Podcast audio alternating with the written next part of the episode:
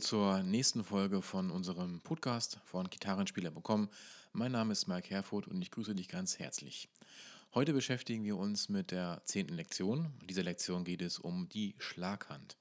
Wir sprechen im Gitarrenspiel in äh, der Regel von zwei verschiedenen Händen. Das ist einmal die Schlaghand, also das ist die Hand, mit der ich das Plektrum halte und mit der ich Akkorde anschlage, beziehungsweise die Saiten anschlage. Und dann gibt es die Spielhand, das ist die, die die Akkorde greift. Die Schlaghand ist äh, ja sehr wichtig natürlich, weil wenn wir das nicht richtig machen im Gitarrenspiel, das heißt, wenn wir diese Hand nicht richtig halten oder einsetzen, dann ähm, hören sich in der Regel meistens die Akkorde falsch an oder sind schief oder ähnliches. Ähm, wenn du dir jetzt vorstellst, dass du in deiner Schlaghand ein Plektrum benutzt, dann würde ich dich bitten, sofern du deine Gitarre jetzt auf deinem Schoß hast, auf deinem Oberschenkel hast, einfach mal den Handballen, also die untere Fläche der rechten Hand, ähm, dann auf die Gitarre hinaufzulegen. Und zwar direkt auf die Brücke. Das ist dort, wo die Saiten eingefädelt werden und im Grunde rauskommen und dann hinüberlaufen über den Hals. Da leg bitte mal dein, ähm, deine Hand, deinen Handballen einfach hinauf. Jetzt merkst du, ähm, dass du schon eine bessere Kontrolle hast über deine Schlaghand.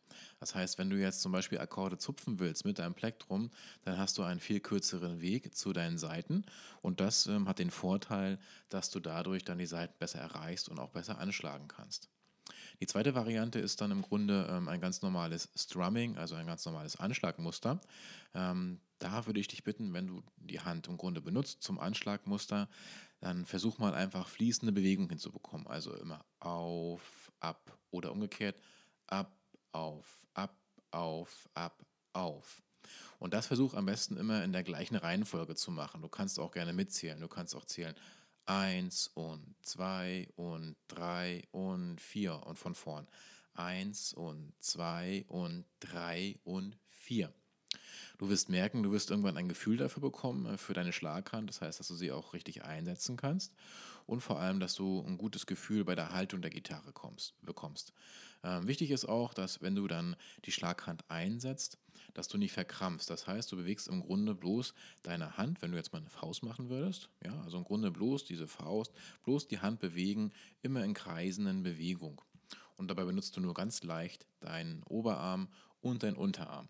Das hört sich jetzt natürlich sehr schwer an, ist es aber eigentlich gar nicht. Du wirst merken, wenn du die Akkorde greifst und wenn du die Schlaghand einsetzen wirst, dass es eigentlich ganz, ganz einfach ist. Ich hoffe, ich konnte dir ja so ein bisschen helfen und äh, du hast verstanden, worum es hier geht in dieser Lektion. Wichtig ist, wie gesagt, dass du alles immer in Ruhe machst und vor allem nicht zu lange.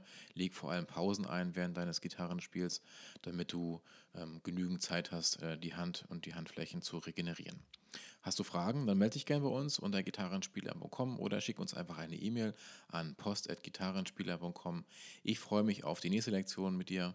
Bis bald, euer Mike. Mach's gut. Ciao, ciao.